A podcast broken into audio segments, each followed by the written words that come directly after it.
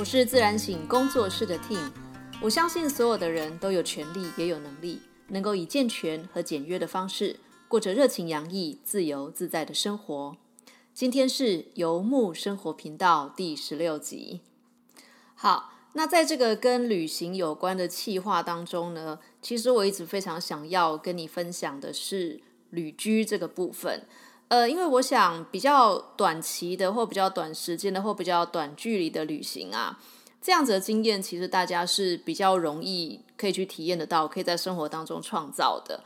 呃，那我自己是在过去的生活当中比较有机会体验到那种长距离、长时间的旅行，所以在今天的节目当中，我想要跟大家聊的是旅行当中的规律与变化。所谓的规律这件事情啊。我觉得其实就是你做一件事情做久了，或一种生活的节奏维持的久了之后，自然而然那个规律它就会成型。其实就是你生活当中的流程啊，做事情的方式啊，几点要干嘛之类的。所以在旅行当中，如果可以旅行到你累积出规律来啊，哇，那真的也表示这可能就是一个时间比较长的旅居生活了。我觉得规律是好事，因为人的一生他本来就是从各式各样的习惯跟各式各样 routine，就是你的 daily routine 当中累积出来的。但我觉得规律的一个陷阱就是不小心啊，它就会变成习惯了和失去觉察的同义词。那我们在前面的节目集数当中有聊过，所谓的能够带回现实生活当中的旅行力呀。它的本质就是一种你在旅行跟定居，在游牧跟农耕生活之间可以自在切换的一种能力。然后人生当中很重要的一个必备的能力，其实就是在两个极端中间找平衡，在两个完全相反的品质中间找平衡。所以我在现在这个没有办法旅行的生活当中，我觉得我在过的日子就是在一样的地方试着做一些不一样的事。然后旅行，它正好相反过来，它是去不一样的地方做相同的事情。那些相同的事情，因为加上了异国的元素而变得不同。例如说，我本来在台湾就会练瑜伽，然后练瑜伽变成去印度练瑜伽，然后我在台湾也会念英文，然后念英文就变成去爱尔兰念英文。那在不一样的地方做不一样的事呢？最佳的举例就是做菜。我在台湾从来不做菜，结果到了巴黎，为了活下去，不得不开始练习做菜。我记得我那时候在西班牙走朝圣之路的时候，遇到一对我忘记是哪一个国家来的夫妇，但太太告诉我说，他们已经就是作为背包客旅行两年了。然后太太说，她有时候其实会。有点希望睡醒的那一刻，不要再听到睡袋那种沙沙的那个塑胶摩擦的声音。他很希望他醒来的时候是在棉被里面醒来。我觉得他当时的分享其实就透露了某一种的旅行惯性。什么事情啊？你一旦做它的时间长了，它就是会变成一个惯性，包括旅行在内。所以当日子开始每天看起来都很像的时候，有没有办法警觉的让自己去做一点新的事情？我觉得这是我们在这一集的节目当中想要讨论的。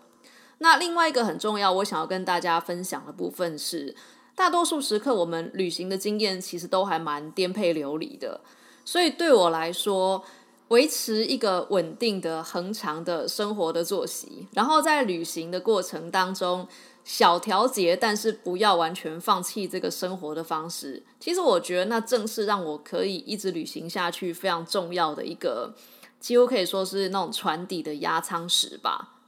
所以今天的节目名称，我自己把它定为“旅行中的规律与变化”。如何让规律的、稳定的东西来支持我们面对充满变化的每一天？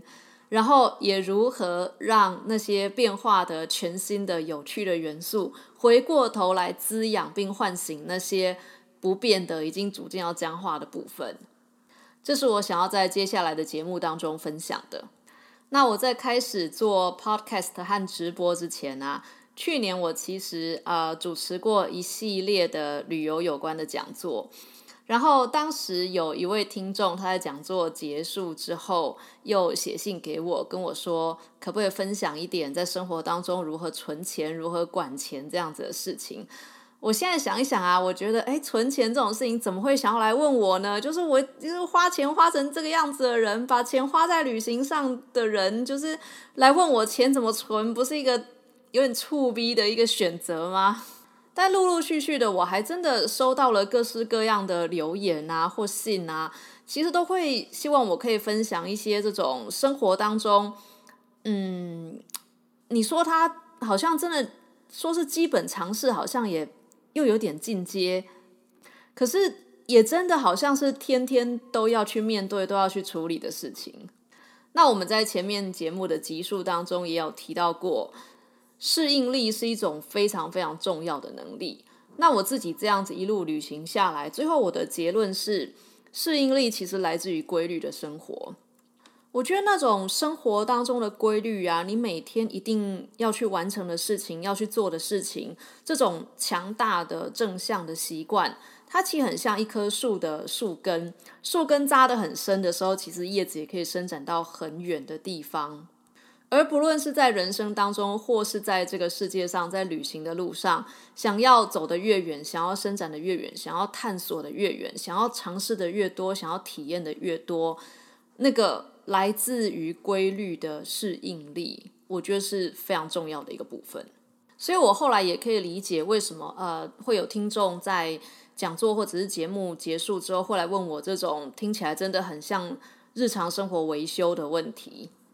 我觉得那道理有点像是，至少你要把生活的基本维修给处理的很好，然后才有办法腾出手来，有一个余裕可以再去体验更多一点，尝试更多一点。再举一个例子好了，呃，我觉得星巴克店员大概是我看过就是最有余裕的咖啡店的店员。他们在一边做饮料的时候，还一边有空可以招呼客人，然后保持微笑。然后我听说有的星巴克店员会在一边做你的咖啡的时候，一边就是在口里面重复他现在在做哪个步骤的口令，例如说：“哎，某小姐，你的咖啡奶油加上去喽”之类这样子的口令。然后我观察了一阵子之后啊。那我观察了一阵子之后啊，我发现星巴克店员可以这么有余裕的原因，是因为他们那个做咖啡的那个规律的那个流程，或者就说是流程好了，他们的流程是就是很完整而且很流畅的，流畅到他们可以腾出手来，然后他们可以分心去，例如说，甚至可以跟旁边的同事聊聊天啊，然后甚至可以顾及到服务客人的情绪劳动的部分。那有的咖啡馆，例如说，嗯，也是做比这种比较迅速的外带型的饮料之类的。我觉得他们店员有时候一忙起来做咖啡，一专心起来做咖啡啊，就会忘记笑，就会忘记招呼客人。所以这个地方，我觉得可以延伸出来的去佐证到说，我觉得那个规律的流程是如何支持我们可以创造出那个可以分心的余裕跟空间，然后适应力其实真的就是从这个流程当中出来的。那我今天没有要在节目当中跟大家分享我是如何存钱的，因为我真的觉得自己没有什么资格来 就是分享这件事情啊。可是关于生活当中的流程啊，煮饭、洗衣、生活维修，这是我想要在节目的第一个部分跟大家分享的。所以第一个部分我会分为每天、每个礼拜、每个月、每一季，还有每年，我有哪些规律一定会做的事情。以及这样子的习惯是为了达到什么样的目的？那么转眼间我们也到了十二月的最后几周了嘛，所以一月一号一定要做的一件每年都会被放弃的事情，叫做新年新希望。新年新希望这件事情的本质，其实就是想要养成一个新的习惯，改掉旧的习惯，养成新的习惯。但我们也都知道这件事情的失败率有多高。然后我自己后来有归纳出来一个做法，是可以让就是养成新习惯，并且改掉旧习惯这件事情的成功率可以变高很多的。所以我也会在节目的第一个部分跟大家分享一下我归纳出来这个方法是什么。所以我早上起床之后有几件一定会做跟一定不会做的事情，例如说我绝对不会在一起床的时候就开手机。因为我觉得手机一打开啊，就是都是别人的事情涌进来，然后我们要回复别人传来的讯息，然后回复别人写来的信，然后开始处理别人对我们各式各样的要求。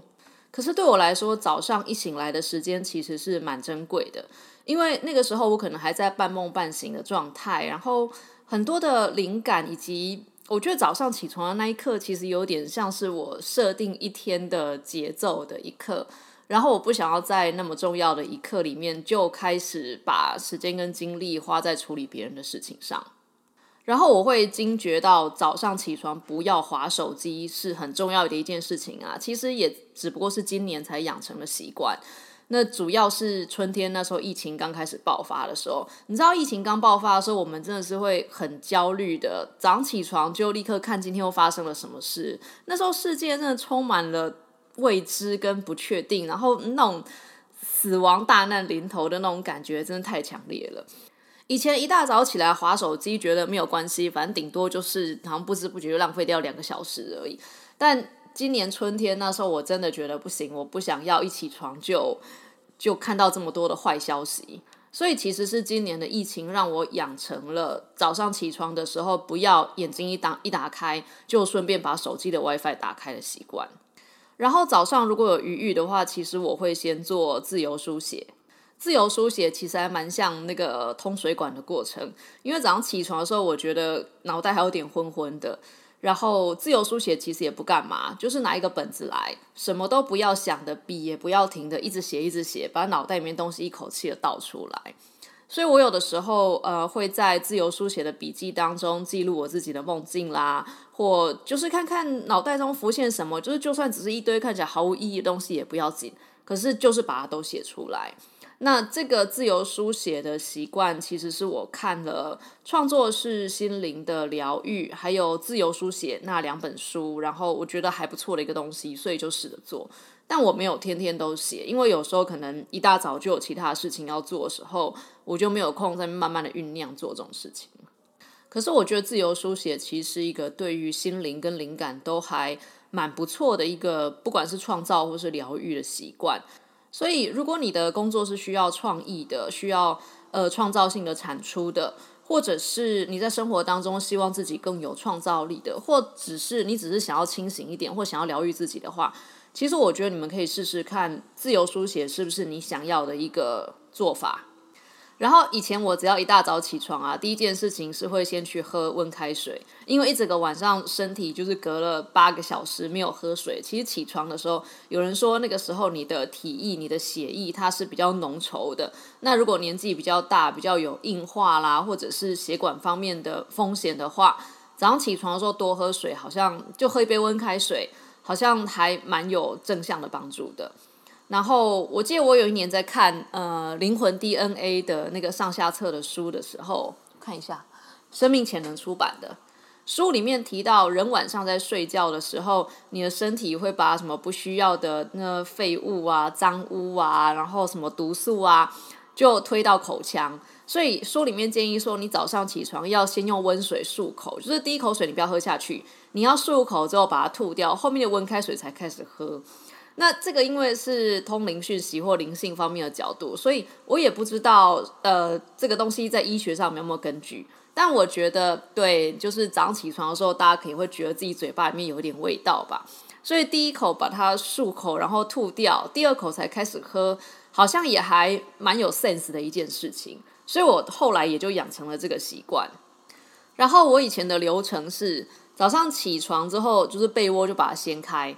就先不折棉被哦，然后先去用温水漱口，漱完口之后再喝掉一大杯的温开水，喝完一大杯的温开水之后再喝一点美式的咖啡，就是喝很淡很淡这样子。但我最近把咖啡戒掉了，没有为什么，就只是觉得应该要来就是降低一下身体对咖啡因的依赖度，所以最近在戒的过程当中，我是改喝茶，然后我喝完茶之后。再隔一下下回来把棉被折好，然后才去刷牙。所以我其实不是一起床就刷牙的人。但无论如何，我一定会把床收好。就算那一天我是住在旅馆的话，也是一样的，我会把棉被折好。那在家里面把床一定要收拾好这件事情，这个是我看了 Tim Ferriss 的书，我忘记是按哪一本书，里面有一个人他分享。他说：“人生有的时候，你真的可能那一整天啊，你想要完成的事情都没有完成。然后，呃，早上一起床的时候就把棉被折好，把床收拾好，那其实是一种心理上暗示作用，就是今天无论如何，至少我已经做完了一件事情，叫做我把我的床收好了。那在外面住旅馆的时候，依旧要整理床啊。其实一部分是为了要确认我有没有任何东西遗漏在床上，例如说我的蓝牙耳机呀，然后我的什么，就是反正有时候不小心我们会带一点东西上床，然后可能睡着睡着，它就不知道滚到枕头下，还滚到棉被下面，检查一下是一件好事。然后通常早上我会在一边喝温开水和喝咖啡的时候。一边把昨天晚上写好的行事历再读一次，就是确认一下今天的行程，然后感受一下自己今天的精力和体力，然后可以决定一下今天可以做多少事情，是不是可以做比原本表定更多的事情，或者是做少一点。我自己是蛮喜欢这种先有一个计划，并在计划之外留弹性的生活方式，因为这样过其实每天都还蛮有生产力，然后也还蛮有成就感的。然后再来是练瑜伽的部分，只要可以的话，不管怎么样，我每天都会练习。那有的时候那一天可能真的很忙或很累，或者是天气很冷，因为天气冷真的是练瑜伽的淡季呀。可是不管如何，就算只是一个拜日式也好，我都会把瑜伽垫打开来，然后走上去练习一下下。你们知道一个拜日式啊，大概两分钟就结束了。可是人真的有时候会连那两分钟都很抗拒。所以，呃，练习瑜伽对我来说，嗯，其实我觉得就是一种自己答应自己的事情，就是尽量去把它做到。那以前我会坚持，就是一定要早上练习，但我最近这件事情也比较进入一个弹性的状态，就是有时候早上，例如说立刻就有事情的话，好，那我下午再练习一下也没有关系。只是通常到下午的时候，我因为已经吃了正餐了，所以呼吸法就没有办法做，因为呼吸法还是空腹会是最好的状况。所以这是每天起床的部分，再来是每天晚上睡觉的时间。对我来说，好睡是很重要的一件事情，因为睡得不好啊，那个我觉得那个白天的时候痛苦指数真的会有点高。那一方面可能也是因为年纪大了，我自己后来有注意到，现在真的只要熬夜一天晚上啊，就是隔天差不多可以说是整天我都会有点头晕，然后头重脚轻，几乎有一种。隔天就顺便也都赔掉了的一个感觉，所以对我来说，睡觉不是头放到枕头上那一刻才开始，它差不多在我呃躺下去的前一个多小时，我就要开始进入一个预备睡觉的状态。我会尽量在睡前的一个小时之内，不要再用任何的三 C 的装置，就是我已经不开电脑，然后我也不开手机了。其实这是一个改善睡眠品质很有用的一个技巧，我个人推荐大家一定要试试看，比吃什么嗯就是助眠的东西，我都觉得要来的有效。然后我睡前一定会冥想，理想的状况底下我会冥想二十分钟。那如果那一天，例如说我已经忙到点太晚或什么之类的话，这道理跟练瑜伽其实有点像，就是就算是五分钟也好，我也还是会冥想一下。然后你知道有一句话叫做。一日之计在于晨嘛，没有我的一日之计在于昨晚，所以我会在前一个晚上，就是不划手机也不用电脑的时间呢，我在干嘛？就是拿来冥想，然后想一想明天的行程，想一想这个礼拜的行程，然后把隔天的行事历就在前一天晚上就弄好了。再来就是我一定会看一点自己喜欢的书，就是自己想要看的书。呃，因为我平常花了很多的时间看跟工作有关的东西，所以睡觉前的时候，通常我会看一点就是娱乐性的东西，或者对它就是一个没有什么目的性的阅读。然后我觉得对我来讲，那个是蛮放松精神的一件事情。然后这些事情是我不管去了全世界的哪里，然后住在哪个城市，或有什么样的行程，我都一定会去做的。那其实不是所有地方都那么方便。例如说，我在海外住过青年旅馆，然后我在缅甸住过小木屋。像例如说住缅甸的时候，大概不太可能早上起床的时候就先有温水可以喝，所以我会出门的时候就带着保温杯一起去旅行。前一天晚上就装那个滚烫的热水放在保温杯里面，隔天早上起床的时候，它的温度差不多就降到就是温水，所以。就算在物质很缺的情况底下，就是我也会尽量的去想办法来持续的去完成这个我已经养成的习惯。所以再来是每周的部分，那我在准备这礼拜的讲稿的时候，我自己才注意到，哦，原来我的工作其实是以周为最小单位的。像有的人的话，可能是以日为单位，或是以月或季为单位。我有点难形容什么叫做最小单位。但对我来说啊，嗯，我觉得一个月又一个月的过去啊，每个月都会有一种给我一种嗯不一样的感觉。可是周它其实就很像，呃，一块一块规格都很整齐的砖块，然后我只要把每一周都很充实的过得很好，那个月就会很好，然后那一整年就会都还蛮好的。这我觉得是有点难形容，但我觉得大家可以观察一下自己的那种工作的周期，那种那种循环的周期感，它是它的最小单位是什么？对我来说，最重要的那一天是周日。周日啊，甚至被我取一个名字叫做“大维修日”。维修日这个概念是来自于《最有生产力的一年》那本书。我真的很喜欢这本书，我觉得大家有兴趣都可以去读一下《最有生产力的一年》那本书。他提到说。呃，作者他会把所有的琐事啊，就是全部堆积在一天把它完成。那对我来说，就是礼拜天就是一个我一定要把前一周 close 掉，并且为下一周开一个头的一天。所以礼拜天无论如何，我一定会处理完我所有信箱里面的信件。我其实不是每天都在回信的，我差不多两三天才回一次信。因为我其实有很大一部分的精力要花在创作这件事情上面，然后回信这种事情其实会打断我那个创作的状态，所以我自己就采取了维修日的这个概念，我会把所有的差不多类型的事情集中在一个时段，一口气把它做完。然后回信跟回讯息被我归类为同一类，它其实就是要回应别人丢过来的讯息。所以礼拜天晚上的时候，无论如何，我一定会处理完所有的信件，跟就是清空所有的对话框，然后各种随手记下来小东西，例如说有的文章很想读，但当下没有办法立刻读的时候，我就会把它存起来。所以这些东西我也都会在礼拜天的时候全部把它读完，或看到一个什么东西我很想买，但是那个当下就是又觉得就是好像再考虑一下。所有这类就是要不要买，要不要读，要不要做决定，要不要参加这个，要不要去那个地方，这种东西我都会在礼拜天的时候下一个决定，然后把它 close 掉。那有一次我记得有一个礼拜天，我跟朋友进行了一个比较大的活动，活动结束之后大家就回去休息嘛，然后我就进入了我的维修日的行程里面，所以我开始一边维修，然后一边处理，一边把下礼拜的一些新的点子丢出来的时候。我的朋友吓一跳，他就说：“你也太快又进入工作状态了吧？”我说：“没有，我们要进入工作状态，我只是先把之后要做的新的事情开个头，然后看看下礼拜他会怎么样进展。”然后我记得我之前看过唐凤的专访，唐凤他好像在年纪很小的时候就被诊断出来，好像是四岁吧，就诊断出来心脏就是可能让他没有办法活得很长，他的心脏没有很强壮这样子。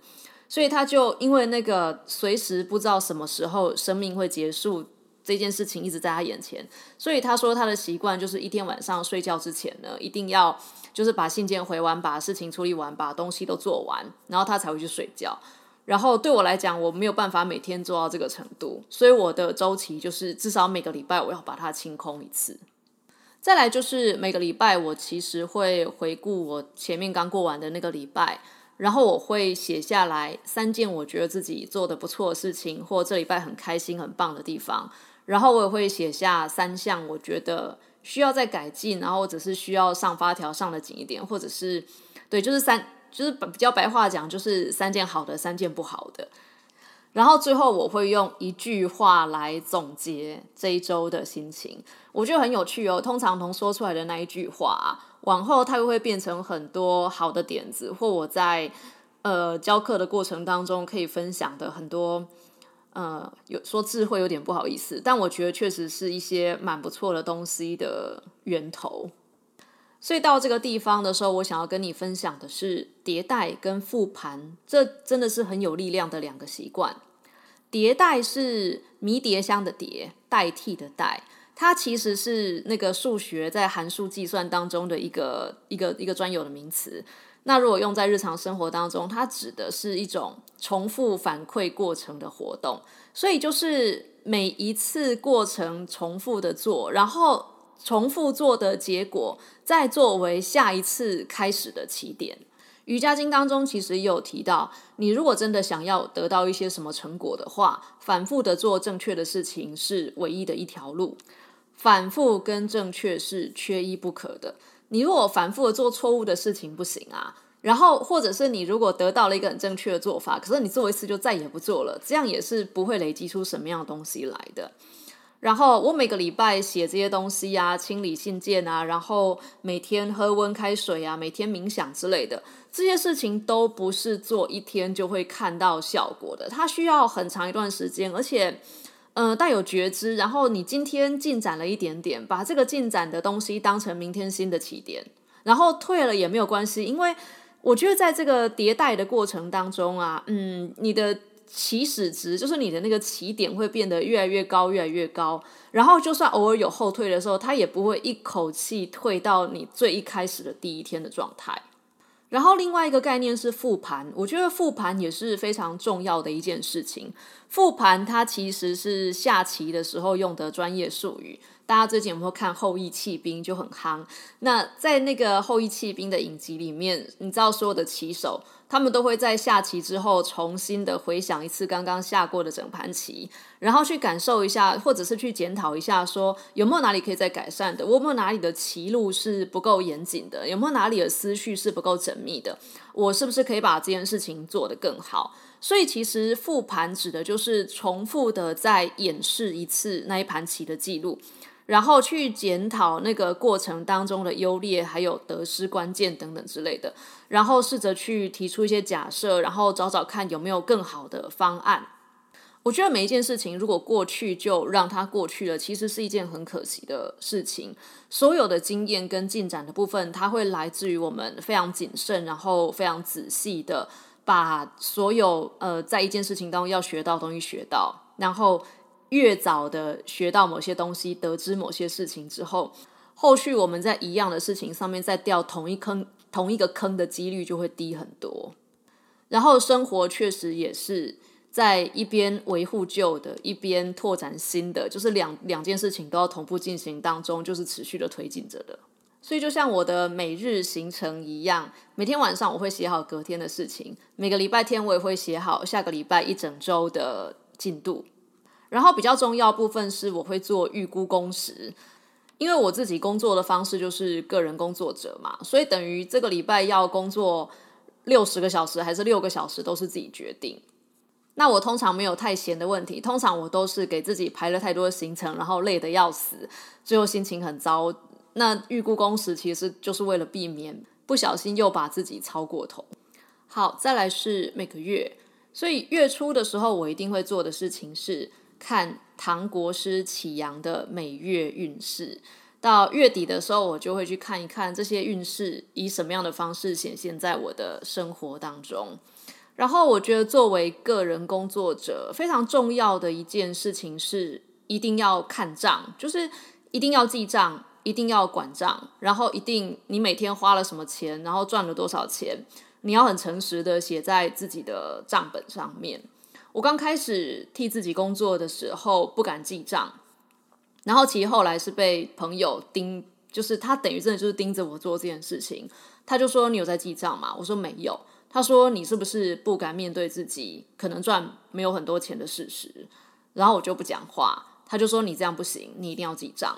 然后我自己记账其实断断续续，就是记了一阵子又停掉，记了一阵子又停掉。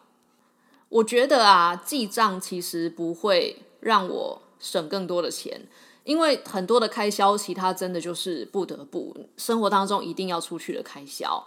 但我觉得记账的功能是，它会让我们知道我们的钱去了哪里。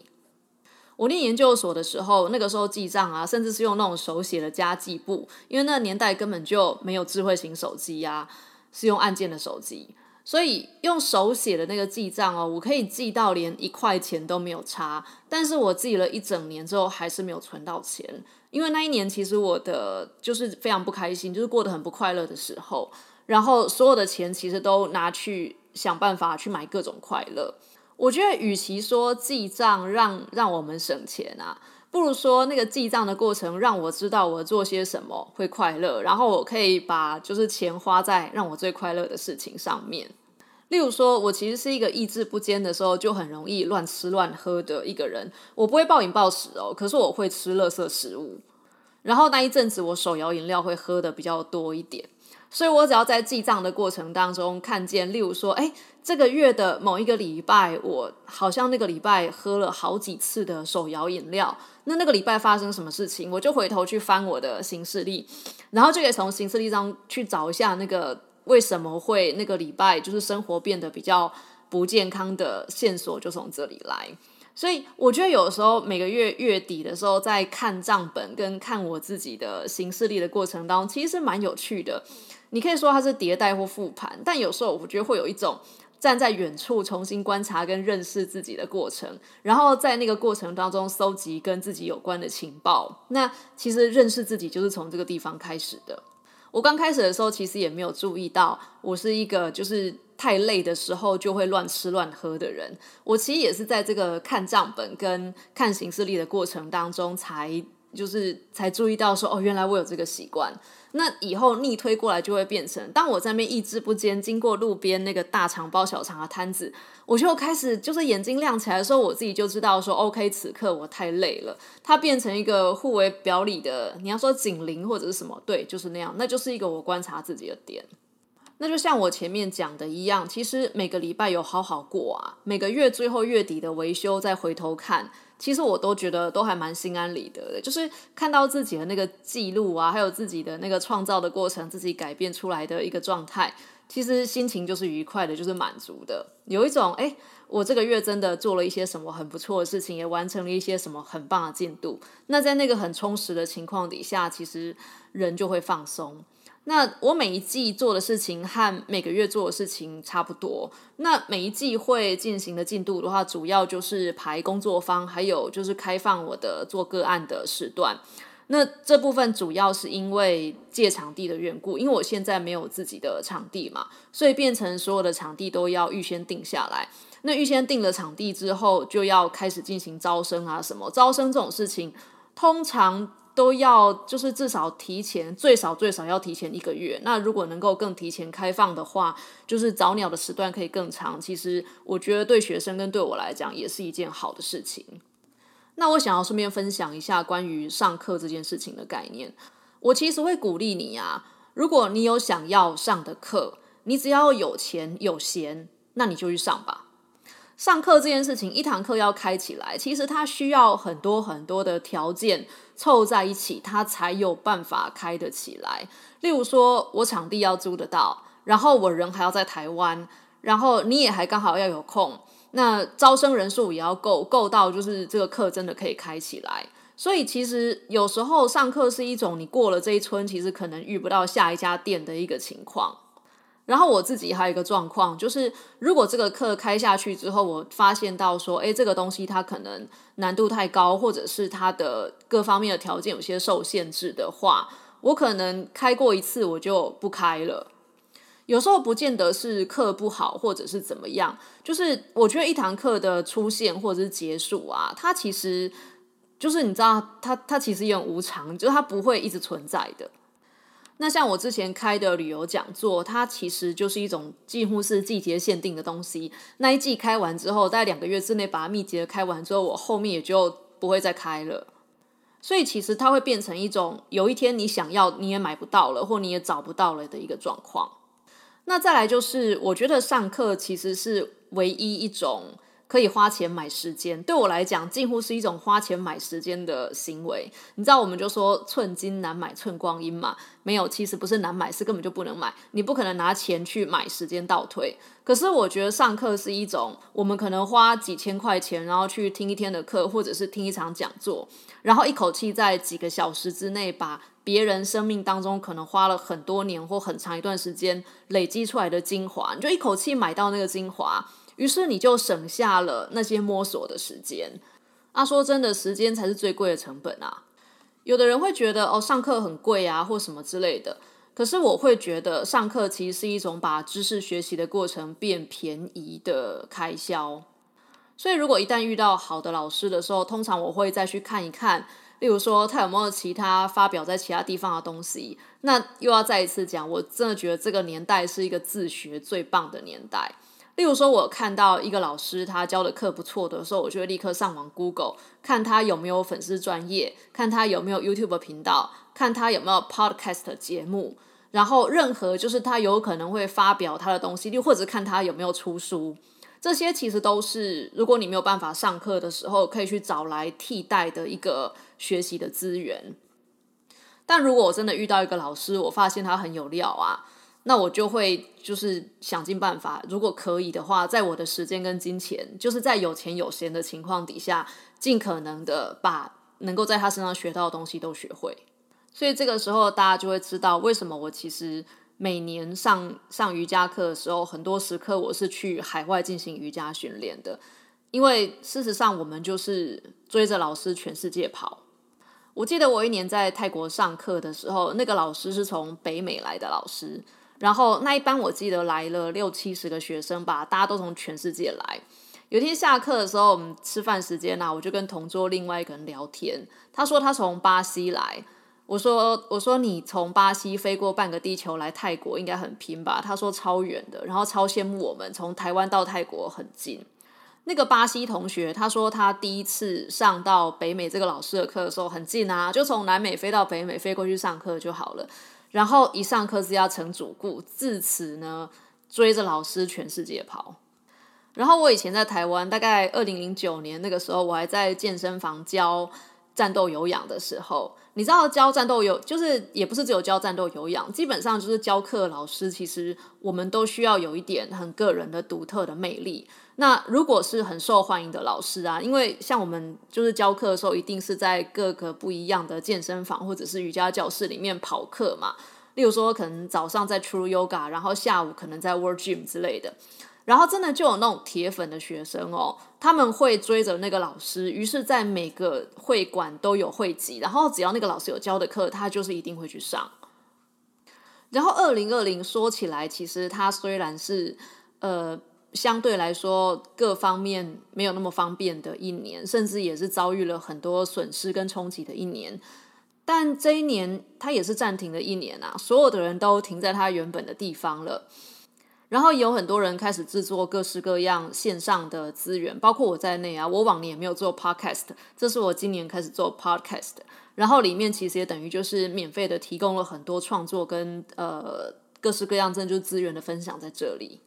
所以，其实我会觉得，在这个年代，人真的没有理由不去培养自己的观点，跟不去大量的学习你有兴趣的东西。因为这个时代真的是太棒了，所有的知识要取得实在是太便宜，然后也太方便了。那再来就是，我觉得养成好的习惯真的很棒，因为你知道有一句话，他说：“吃到肚子里的跟读进脑袋里面的，就这两样，人家拿不走。”好习惯也是啊。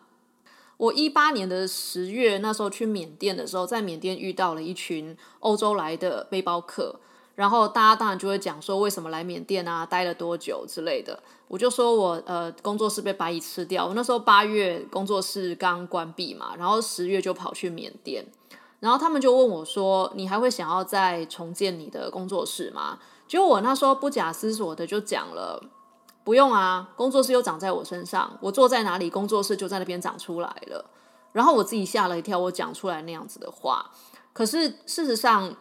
就是我会觉得，我们身体周围所拥有的一切东西呀，其实都是我们的身体的延伸。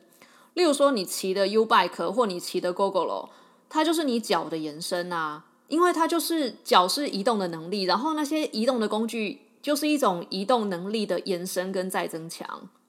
然后你在厨房当中做菜所用的刀叉啦，然后你用的筷子啦，吃饭的时候用的筷子，喝水的时候用的杯子，那个其实就是你双手的延伸啊。那电脑可能就是脑袋的延伸啊。我们所拥有的一切，其实都是以我们自己为核心延伸出去的各种功能加强的东西，那这些东西就叫工具。在不能旅行的时候，把自己整修好，有点像霍尔的移动城堡。只是我们的身体和我们的习惯，还有我们的思维，包含各式各样内在的心心智的能力啊，情绪的稳定度啊，身体的强壮的程度，对这个世界的理解跟包容等等之类的，它会让我们变成一座移动城堡，然后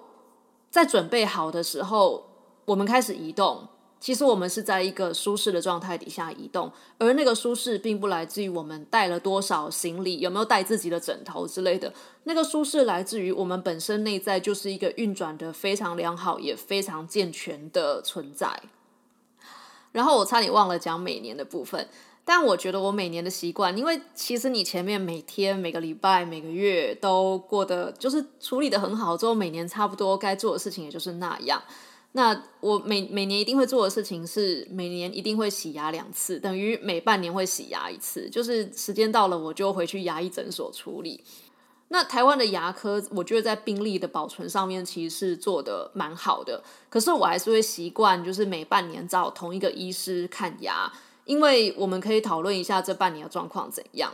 那我有注意到一件事情，就是不论我怎么样仔细的刷牙、使用牙线，然后勤劳的维护我的。牙牙齿就是口腔的清洁好了，我每年就都还是会长一点点的牙结石出来。然后我跟医生讨论过，说这到底要怎么解决？那医生是说，因为长牙结石的那个角落，它真的就是一个比较难刷到的角落。然后医生都会很很和蔼的，就是安慰我说：“你真的不要就是那么纠结嘛，就是每半年回来，我们帮你干净的清理一次也很好啊。那你真的算是。”把自己的牙维护的很好的一个患者了，对自己不要标准那么高啊。但我又很小心的照顾我的牙的原因，是因为我觉得其他的痛都比较能忍，唯有牙痛是一件完全不能忍的事情。于是，在这个项目上面，我就会特别的小心。那就像我常常讲的，如果你比较常收听我的节目，或者是看我的贴文的话，就会注意到。我每年十二月的时候会花一整个月的时间来回顾这一年跟酝酿下一年。老样子，年初的时候我一定会看年度运势，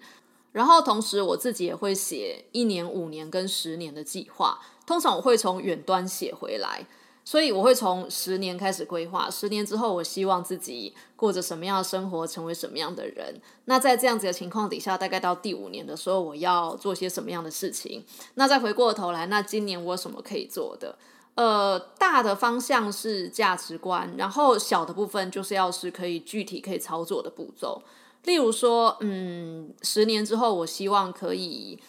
有纪律的过着健康的生活，那我总得定义一下什么叫做纪律，什么叫做健康，然后再接下来从现在开始到第十年之前，反复的去实验跟观察，就是迭代跟复盘，这样子的纪律是我要的吗？那这些纪律真的可以让我抵达一个健康的生活吗？然后你一定要记得一件事情，无论是旅行或是生活啊，主角都是你，所以。这你的世界是以你为核心，长成一个你喜欢的样子，然后最终你会让你自己被你喜欢的生活所包围。但反过来说，那些包围着你的东西，其实也就都是你自己一手打造出来的。那生活到现在，我们的周围啊，可能已经堆积了各种我们。想要或不想要东西，它是混杂在一起的。那旅行的好处就是，它就是一个非常彻底的消去法。他把堆积在你旁边的各种的财产，或者是各种的一切例行事务呢，全部通通都清除掉，就是 delete 把它 cancel 掉。于是有一点像重新做人，你知道吗？在一个空白的什么都没有的情况底下，忽然间你变得很自由，可以自由的重新，真正就是重新再来过。诶。我觉得那个时候，呃，二零一八年八月，我失去自己的工作室的时候，其实就有一点那样子的感觉。因为工作室当时其实已经形成了一个，我觉得算是坚固的堡垒了吧。可是那个堡垒同时也让我，就是同时也形成了一个界限，它把我局限在那边。所以一下子被拆掉的时候，真的是一种难以言喻的复杂的自由跟无依无靠两个东西同时发生。可是你也真的一定要相信自己的创造力，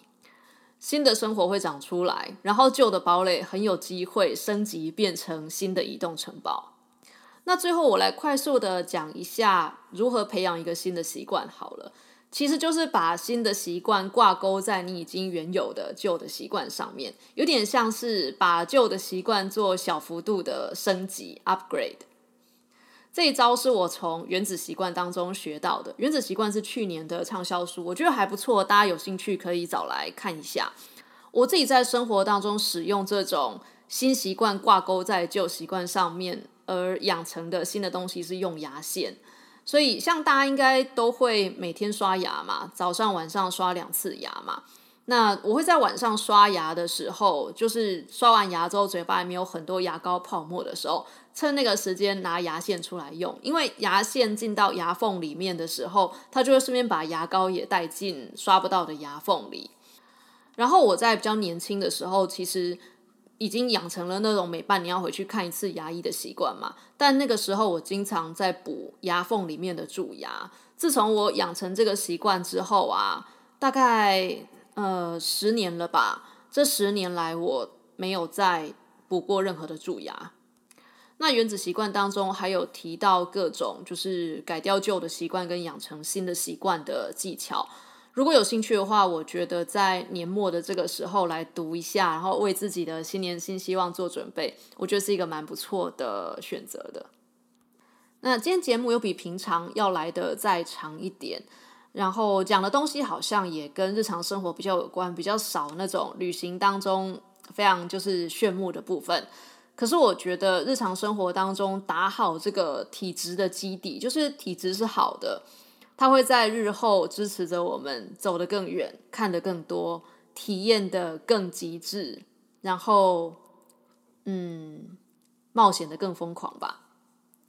那我们今天的节目就到这边告一个段落。我是自然醒工作室的 Ting，在这里跟大家分享灵性落实与打造理想人生的大小事。说真的，创造自己的人生比中乐透爽多了。今天谢谢你。如果你喜欢我的节目，请帮我点五星评价，留言给我，或者也可以把节目分享给你觉得需要的朋友。那我们就下周见。